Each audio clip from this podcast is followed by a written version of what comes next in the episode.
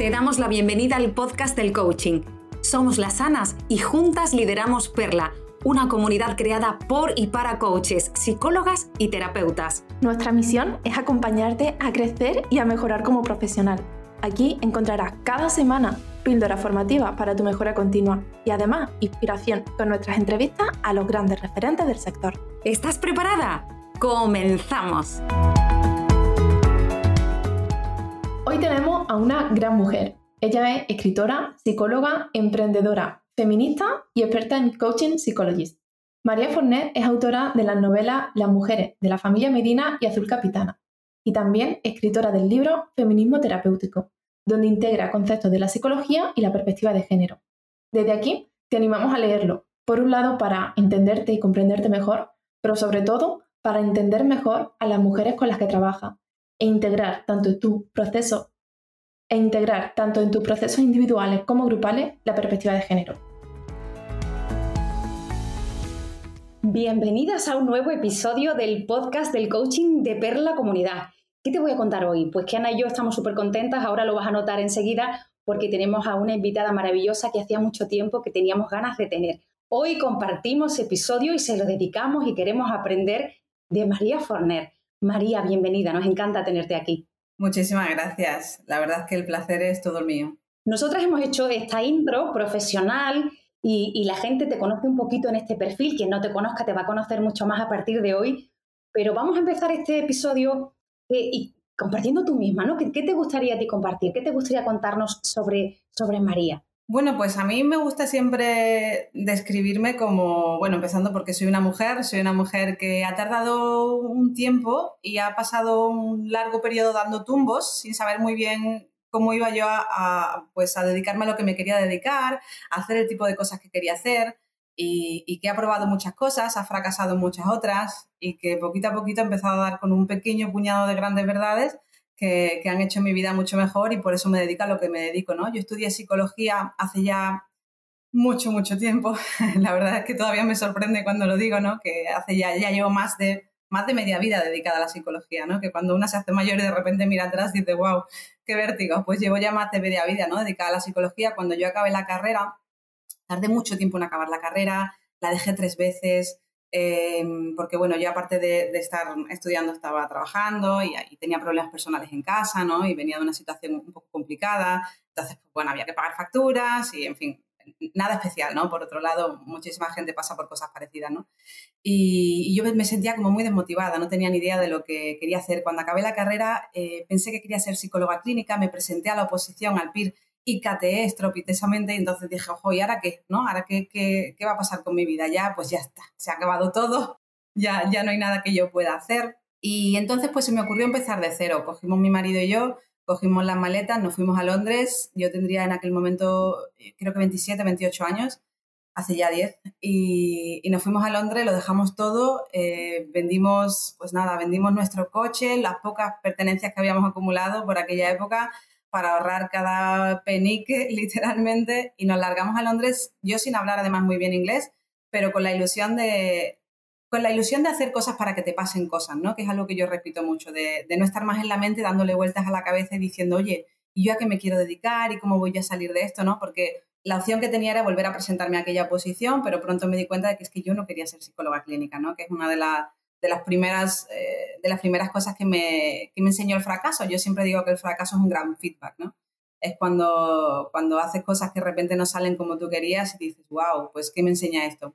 Así que nos fuimos a Inglaterra y, bueno, por resumir mi historia en Inglaterra, porque fueron ocho años, pues bueno, al principio, eh, fueron siete años, perdón, ocho años. Al principio estuvimos eh, trabajando pues en lo que pudimos, ¿no? En cafeterías. Yo me levantaba a las cuatro de la mañana, abría una tienda, y poco a poco por la tarde empecé a ser voluntaria en un, en un centro y, en aquel centro pues empecé a trabajar con mujeres. Empezamos a trabajar, tenían un proyecto muy bonito de psicoeducación en el cual pues enseñaban a mujeres en riesgo de exclusión social determinadas herramientas de la psicología. Eran mujeres que habían sido víctimas de abuso, en muchas ocasiones de trata y se les enseñaban determinadas estrategias desde la psicología para, para, lidiar con la vida, ¿no? No para solucionar la situación que tenía, porque no es que la situación que tenía fuese porque no supiese lidiar con la vida, sino porque el contexto, desgraciadamente, había sido increíblemente em, injusto con ellas, ¿no? Pero, pero bueno, pues por empoderarlas, por darle determinadas herramientas que pudiesen mejorar sus prospecciones en, en, Londres. Entonces empecé a trabajar con ellas en este sentido, en un centro muy bonito que se llamaba HER, como el su de ella, H-E-R.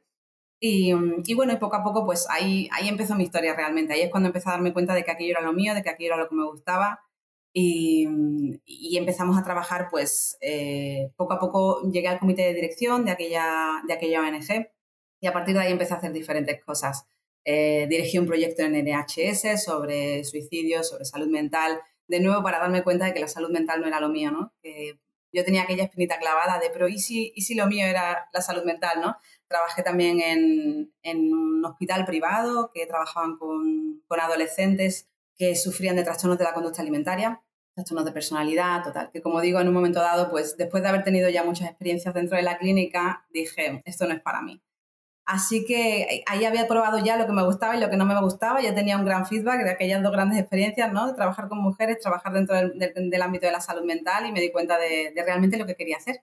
Así que poquito a poquito pues empecé a dirigir un proyecto, eh, me contrataron, bueno, de nuevo, no empecé desde arriba, pero poquito a poquito fui subiendo, ¿no? Y acabé como training manager en un proyecto de, de psicoeducación en el que de nuevo hacíamos exactamente eso, ¿no? Le enseñábamos, hacíamos programas muy bonitos, eran programas muy chulos de 10 semanas con grupos de mujeres de todo el mundo, eh, que yo siempre digo que es el privilegio, ¿no? De trabajar en un sitio como Londres, que, bueno, pues que la, diversidad es espectacular, ¿no? Es decir, eran grupos increíblemente heterogéneos. Tú te sentabas allí a, dar una clase, ¿no? Y tenías a alguien de Irán, a alguien de China, a alguien de, de Italia, de Rumanía, y estoy recordando realmente alumnas, ¿no?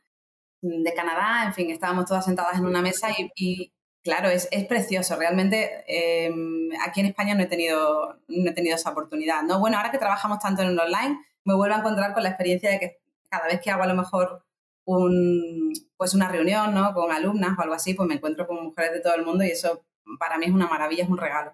Es maravilloso. Eh, que es una experiencia guau y a mí me parece que lo que la hace guau es ir viviendo precisamente en primera mano y poquito a poquito, como tú dices, oye, poquito a poquito, pero, pero cosas bien interesantes se han ido haciendo y has ido caminando sobre ellas. Y me parece guau por eso, porque son experiencias que no tenías y que tenías que ir transitando poco a poco, porque has, ido caminando en ellas pasito a pasito y porque la parte de la cara B, como yo digo muchas veces cuando trabajo con mi gente, que también tiene que estar, es decir, la parte del fracaso, que por cierto te agradezco que compartas con tanta sencillez y con tanta naturalidad, porque es la vida misma y me, y resuenan un montón de cosas que dicen y seguro que a nuestras amigas que están al otro lado también, María.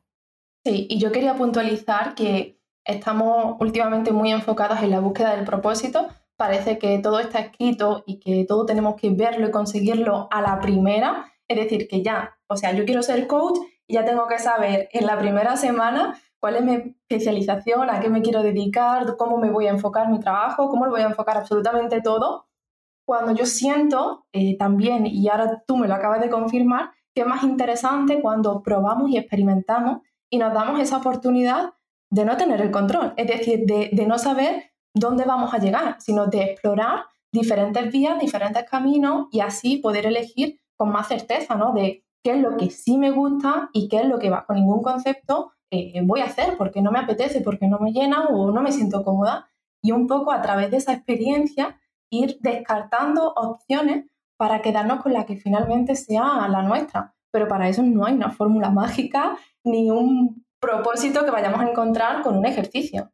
Absolutamente. Y la realidad es que eh, yo creo que, que, que, esto pasa, ¿no? Porque cuando contamos las historias, Em, y, escuchamos los relatos y las narraciones del resto de las personas sobre su propio camino, lo hacemos de una forma tan condensada que eliminamos todos los flecos y eliminamos, como decíamos antes, todos esos mm, domingos que yo sabía que al, día siguiente me tenía que levantar a las 4 de la mañana y se me saltaban las lágrimas y decía, no quiero ir a trabajar mañana a una cafetería porque no me gusta y, y, lo estoy pasando mal y tengo frío y me da miedo el autobús a las 4 de la mañana, a las 5 de la mañana, ¿no? Y las mil y una ocasiones en las que he hecho trabajos que no me gustaban y, que no sabía dónde me iban a llevar, ¿no? Creo que cuando escuchamos a los demás, en muchas ocasiones, pues perdemos esa parte del relato. Por eso es importante vocearlo, por eso es importante verbalizarlo, porque son esos puntos de conexión los que al final nos damos cuenta de que pues, nos generan esta sensación de humanidad compartida, ¿no? De que al final todas hemos pasado de una manera u otra por esa sensación de nebulosa, de ir buscando sin saber muy bien a dónde vas, ¿no?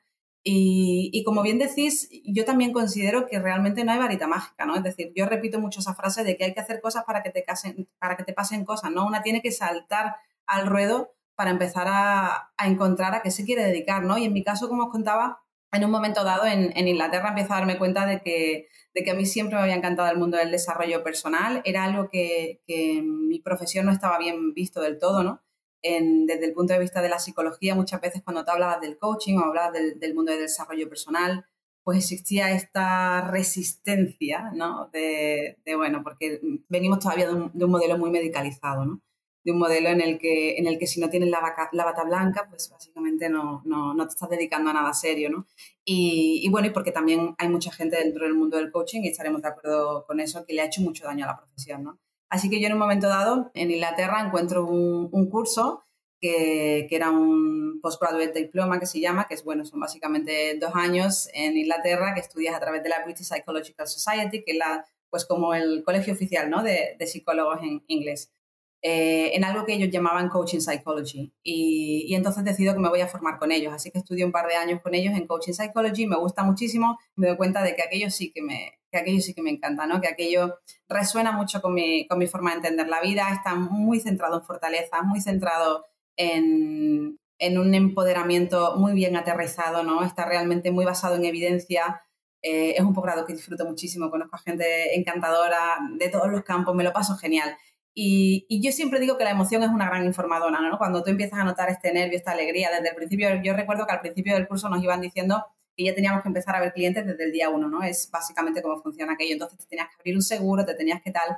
Y yo recuerdo en las primeras semanas ya montar mi página web, empezar a ver a gente y mis compañeros me, como que les alucinaba aquello, ¿no? Oye, qué rápida vas, María. Y yo creo que eso siempre es buen síntoma, ¿verdad? Porque en otros sitios yo no había, no me había sentido así. En otros sitios yo había llegado y había cateado el examen, en otros sitios yo había llegado y sin embargo entré en este, en este campo y me di cuenta de aquí realmente yo puedo florecer, este es mi campo, ¿no? Y, bueno, y ahí empezó todo realmente. Aparte de todo esto, pues empecé a escribir eh, novelas, empecé a escribir libros, eh, porque aparte soy escritora, soy escritora de ficción y no ficción. Y yo siempre pienso que también tuvo algo que ver con aquello, es decir, em, siempre pienso que aquel permiso que yo me di para crear cosas diferentes también tuvo mucho que ver con mi, con mi progresión laboral, el, el permitirme crear por crear, jugar por jugar, ¿no? Que es que al final es lo que es la ficción también. De ahí surge mi, libro también, que es cuando empiezo a escribir más o menos en 2017 Feminismo Terapéutico, que quizá es el, libro que más, pues... Maravilloso. Muchas gracias, muchas gracias. Es, es una de esas cosas, ¿no? Que, que cuando estás escribiendo no te das cuenta de que van a cambiar tanto tu vida, ¿verdad?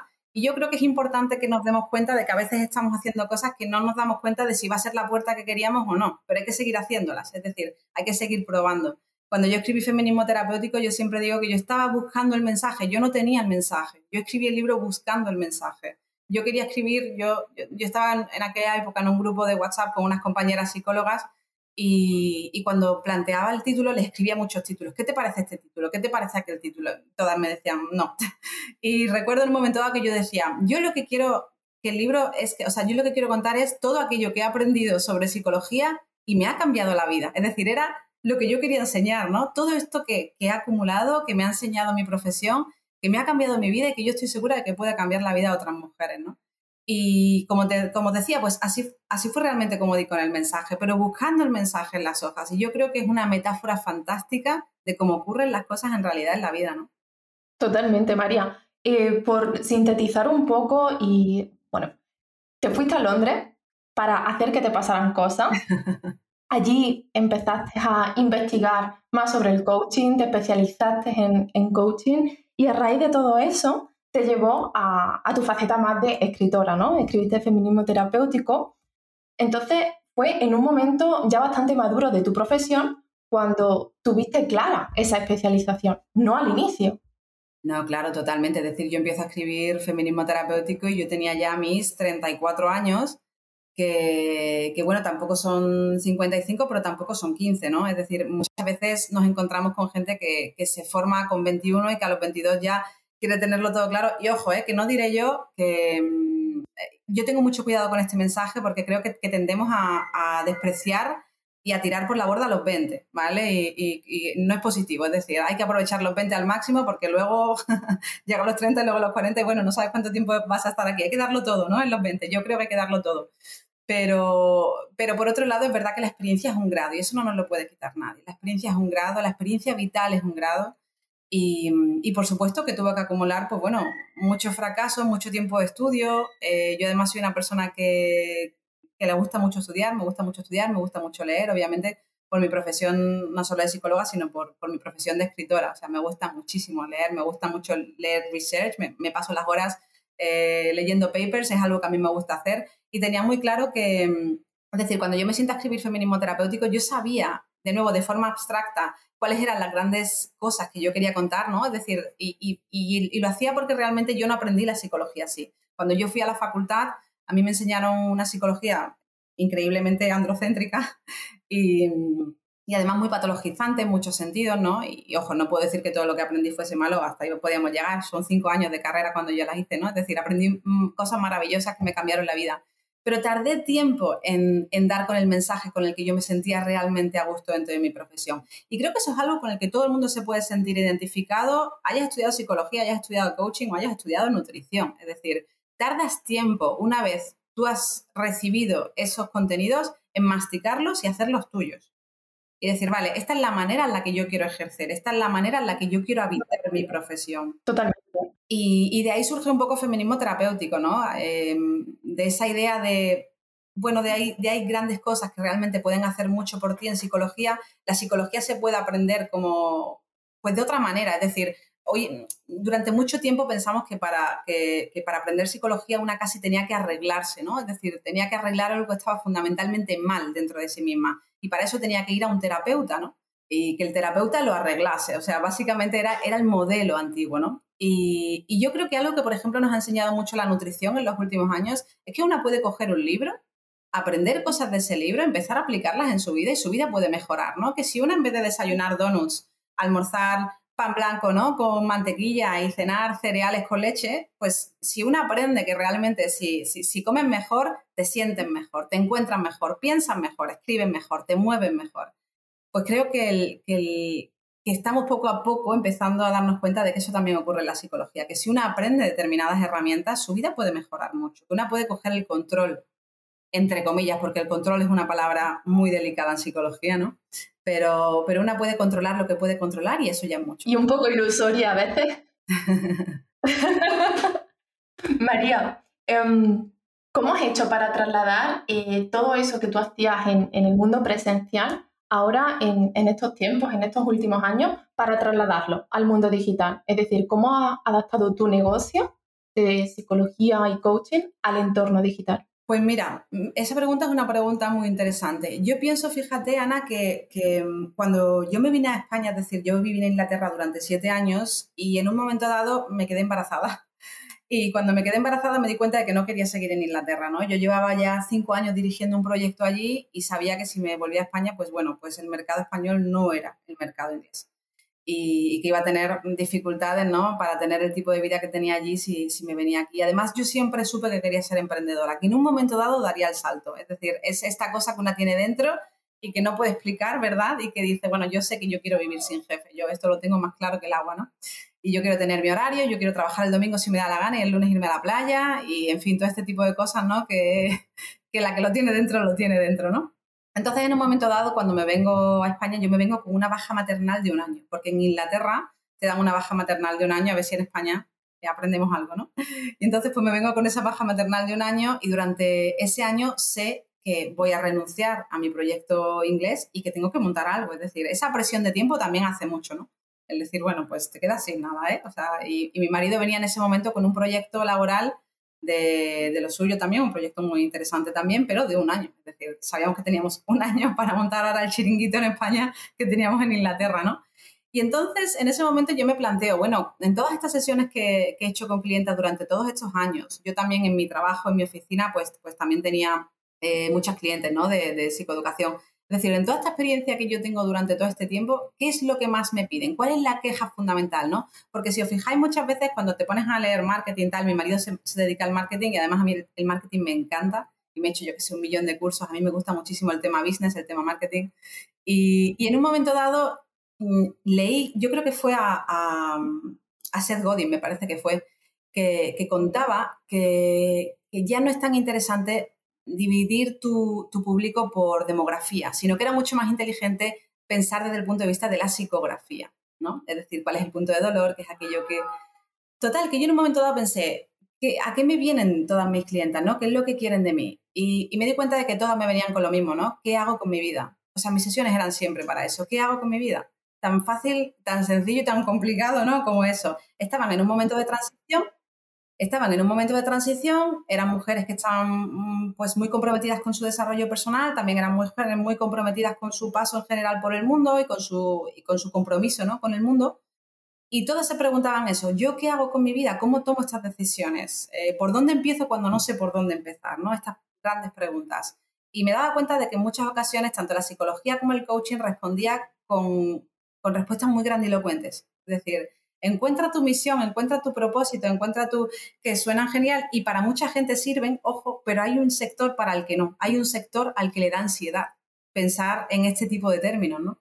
y decía, es que no tengo pasión, es que no tengo propósito, es que no, eso seguro que, no, que lo habéis encontrado mil veces, ¿no? Alguien que está bloqueado dice, es que no sé, ¿no?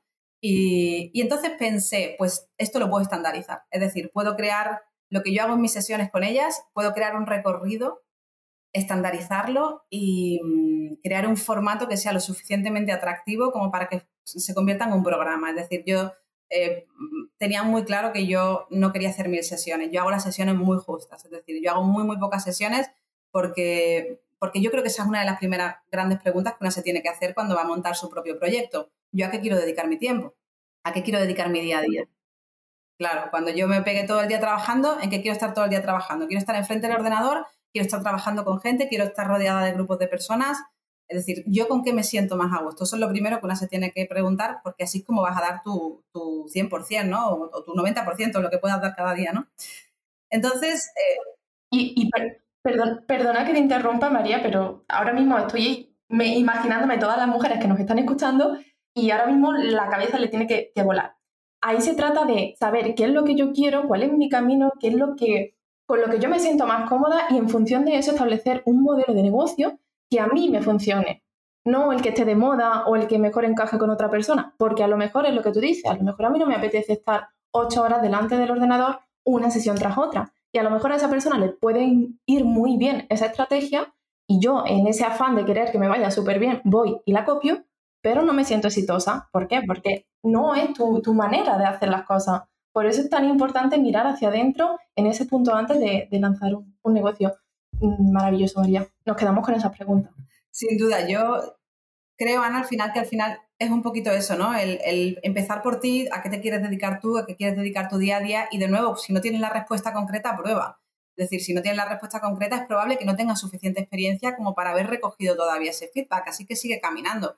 Yo llegada a este punto sí que sabía que no quería estar todo el día haciendo sesiones porque yo soy una persona muy introvertida y si me pego todo el día hablando me cargo como, como, un, pues, como un arbolito de Navidad.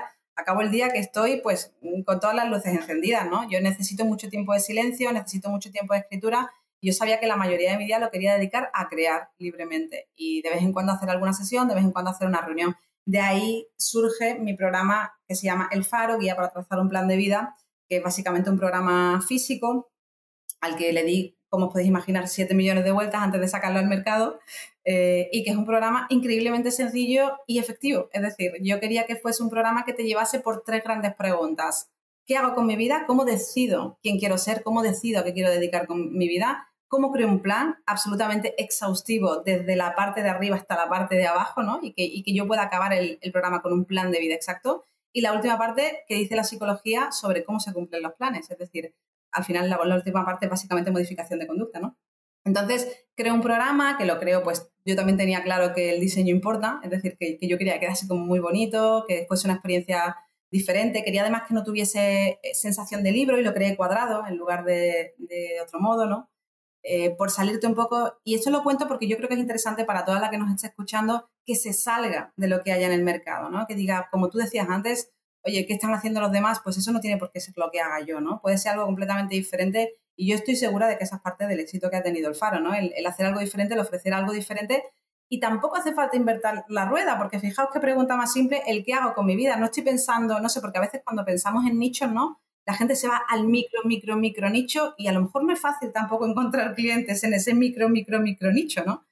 Eh, entonces, pues de ahí surge un poco la idea. Lo lancé en marzo, no, en mayo de 2020 y mm, ha funcionado increíblemente bien, esa es la verdad. Después de ese han venido otros muchos programas, una membresía, es decir, eh, y básicamente el programa consiste en, es decir, el programa del Faro consiste en, te llegan los materiales a casa, que como digo, son materiales muy cuidados, muy bonitos, muy claros, y, yo te hago el acompañamiento si me necesitas. Es decir, si me necesitas para cualquier cosa, la manera en la que yo acompaño a las clientas ella me, escriben, oye María, me he perdido la página tal, tengo este problema, este es mi trabajo, no encuentro cómo hacer tal, ¿qué opinas tú? Y yo te mando un audio. Yo te mando un audio que a veces te puedo mandar un audio de 20 minutos. Es decir, yo básicamente me entrego ahí, me gusta muchísimo hacerlo, me lo paso muy bien.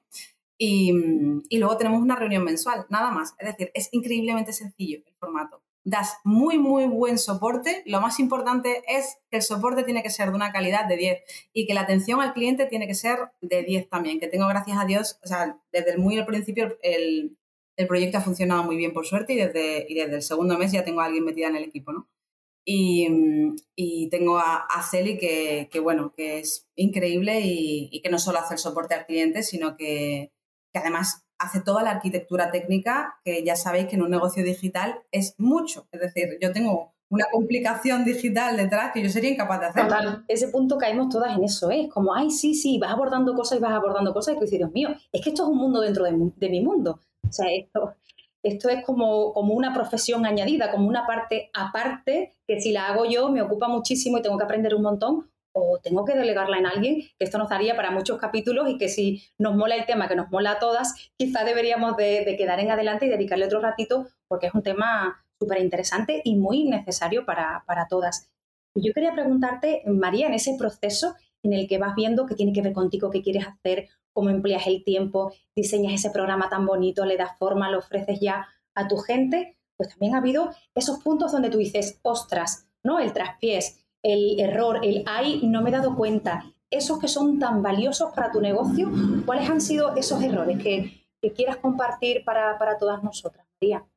Mira, yo creo que el error fundamental que yo he cometido, y además fíjate que yo creo que em, tiene sentido después de haber escuchado mi historia a lo mejor, es que yo tengo mucha prisa con todo, tengo mucha prisa. Es decir, yo quiero sacar 50 programas ayer y además eh, quiero multiplicar mi lista por 25 mm, antes de ayer. Es decir, y yo creo que tiene sentido porque yo he tenido una sensación de, pérdida muy grande de mis primeros años de carrera. Es decir, yo tenía una sensación de que he dado muchos tumbos y de que de algún modo yo me debía el apretar. Y he apretado, pues, objetivamente he apretado. Y ojo, no le voy a decir a nadie aquí que si tiene la fuerza no apriete, porque a veces en la vida hay que apretar. A veces en la vida te tiene que pegar una panzada de trabajar espectacular y, no dormir unas cuantas noches y no pasa nada. Es decir, que ahora no, que, que, todo es lentitud y calma y falta de productividad, genial. Es decir, si te va bien, genial. Pero que tampoco pasa nada si a veces tú tienes muy clara dónde vas y te apetece pegar un apretón, pégalo. Pero tienes que conocer para eso muy bien los límites. Tienes que conocer muy bien tus límites personales. Y fijaos cómo será que yo empecé mi proyecto en mayo, y en agosto empecé una terapia, porque dije, se me va de las manos. Es decir, esto em, funciona tan bien, es tan atractivo, ¿no? El, cuando te das cuenta de, yo siempre digo que cuando te enteras de cómo se hace dinero por Internet, sé que suena como muy cutre, pero es verdad, ¿no? Es decir, cuando te enteras de cómo funciona esto, pues es una maquinita, básicamente, y es una vez y otra vez y otra vez, y es repetir, repetir, repetir. Y es muy peligroso, porque no se te puede ir de las manos, es decir, tu proyecto no te puede comer. Porque el problema de ser autónoma es que cuantas más horas trabajas, más horas cobras. ¿no? Cuando tú no eres autónoma, claro. Y no, es nada cutre, me parece a mí, María. Yo creo que dimensionar las cosas en el punto lógico, adecuado, saludable, etcétera, es, no, está, no resulta tan sencillo a veces. Entonces, no es nada cutre, es una cosa muy a tener en cuenta por todas nosotras. Claro, fíjate que yo también, em, todo esto ocurrió durante la pandemia, ¿no? Es decir, yo saco mi, mi proyecto en pleno confinamiento, a lo loco.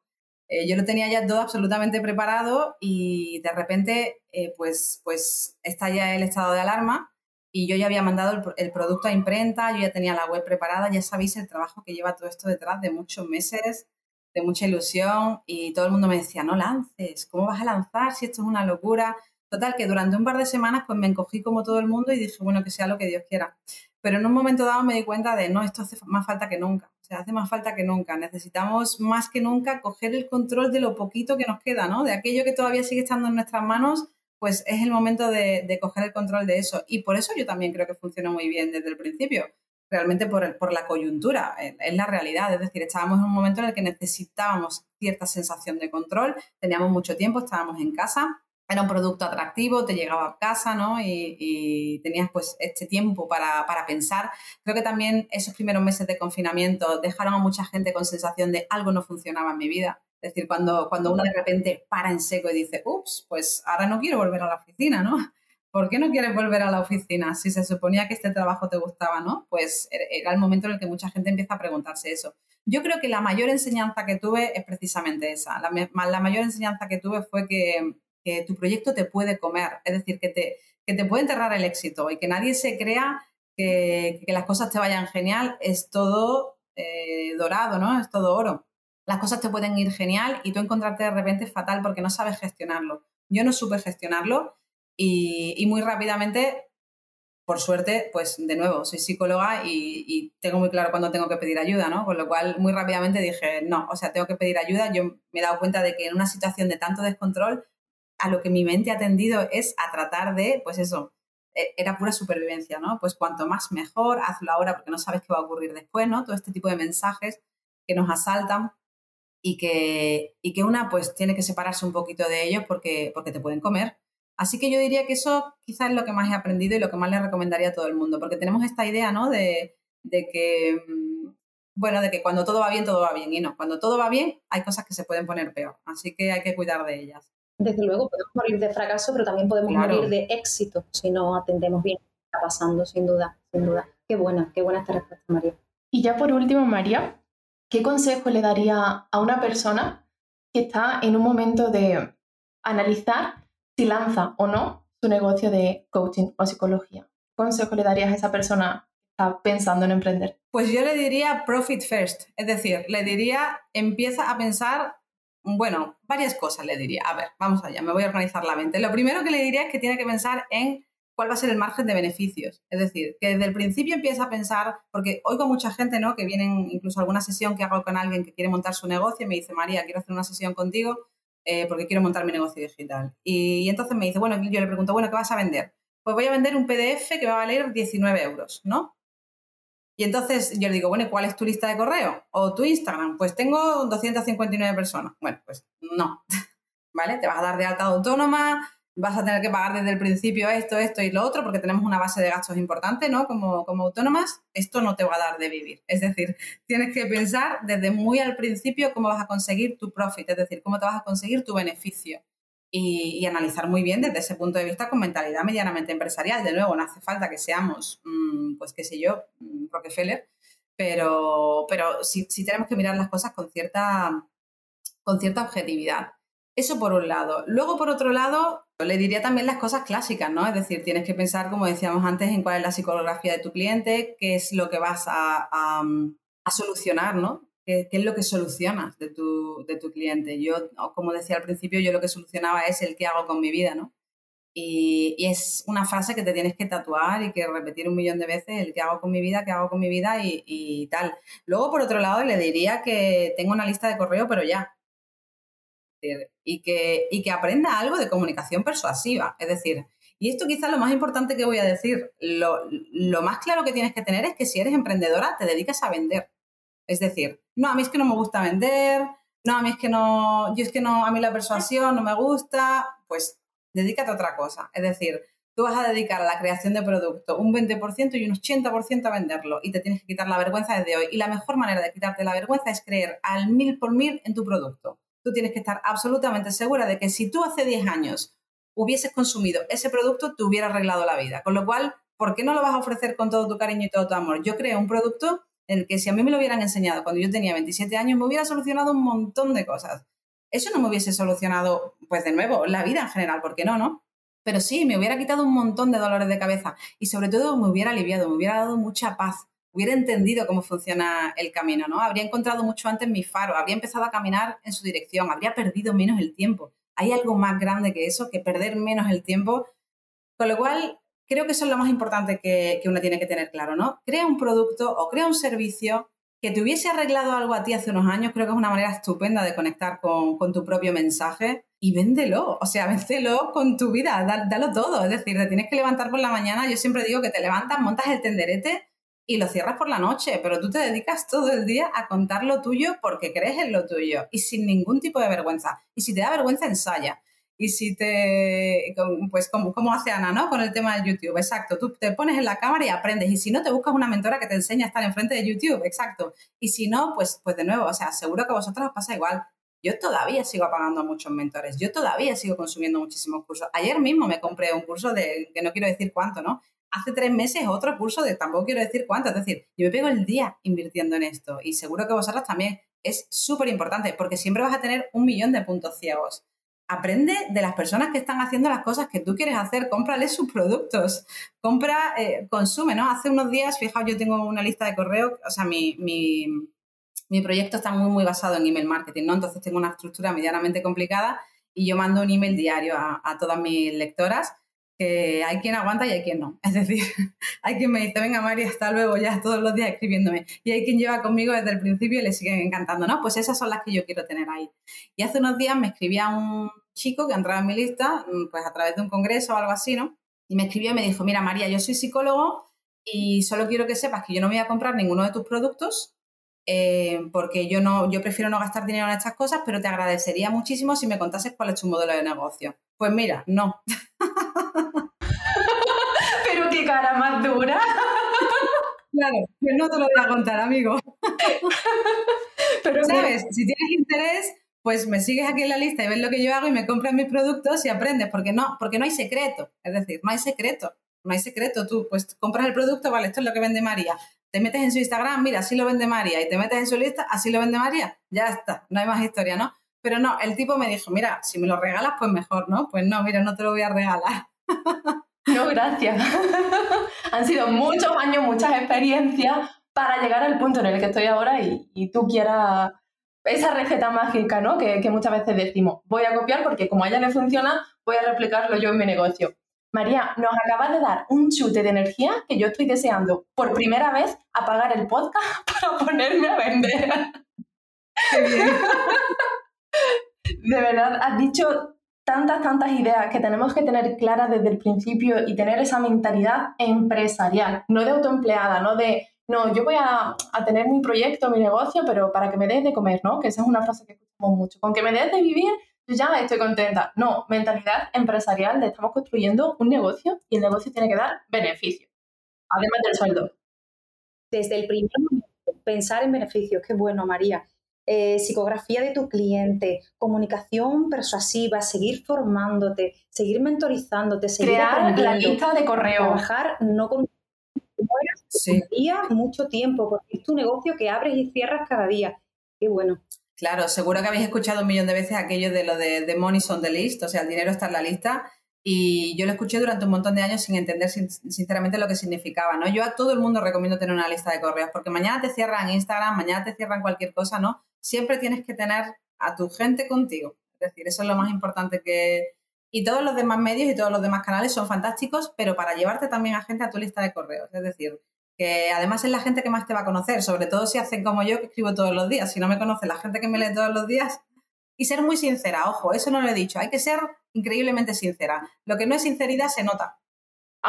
Y para eso necesitamos mostrarnos vulnerables, como nosotras somos y como tú te has mostrado a lo largo de todo el episodio. Es decir, eh, contar nuestras luces, nuestras sombras y aceptarlo todo el conjunto eh, al completo sin, querer tapar una parte, también has dicho que me ha, parecido, me ha sorprendido, porque, y ahí viene la, cosa, em, en agosto pediste ayuda psicológica y hay muchas veces que nosotras mismas, por dedicarnos a esta profesión, tenemos esa creencia de que, claro, si yo pido ayuda, van a pensar que no soy profesional. Bueno, podríamos entrar ahí también en, en otro tema. Creo que has soltado un montón de perlas durante todo el episodio, María.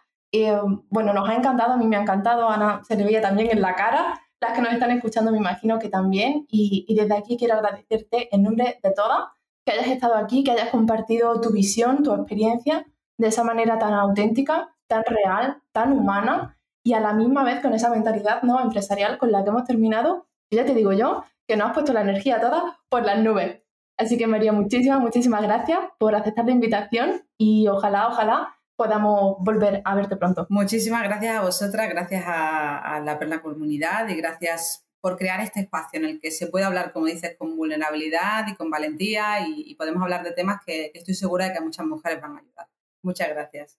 Muchas gracias. Hasta pronto, chicas. Nosotras nos escuchamos pronto en el próximo episodio. Si quieres seguir aprendiendo sobre el tema del episodio de hoy, te invitamos a que te una a nuestra membresía en perlacomunidad.com. Ahí encontrarás cada semana una perla formativa que te acompañará a mejorar tus competencias como coach y como empresaria, para tener un negocio de coaching rentable, sostenible y alineado con la mujer que eres. Tendrás el enlace a la comunidad en las notas del podcast. Te esperamos. Gracias por escucharnos y acompañarnos un episodio más. Te esperamos en el podcast del coaching la próxima semana. Hasta pronto.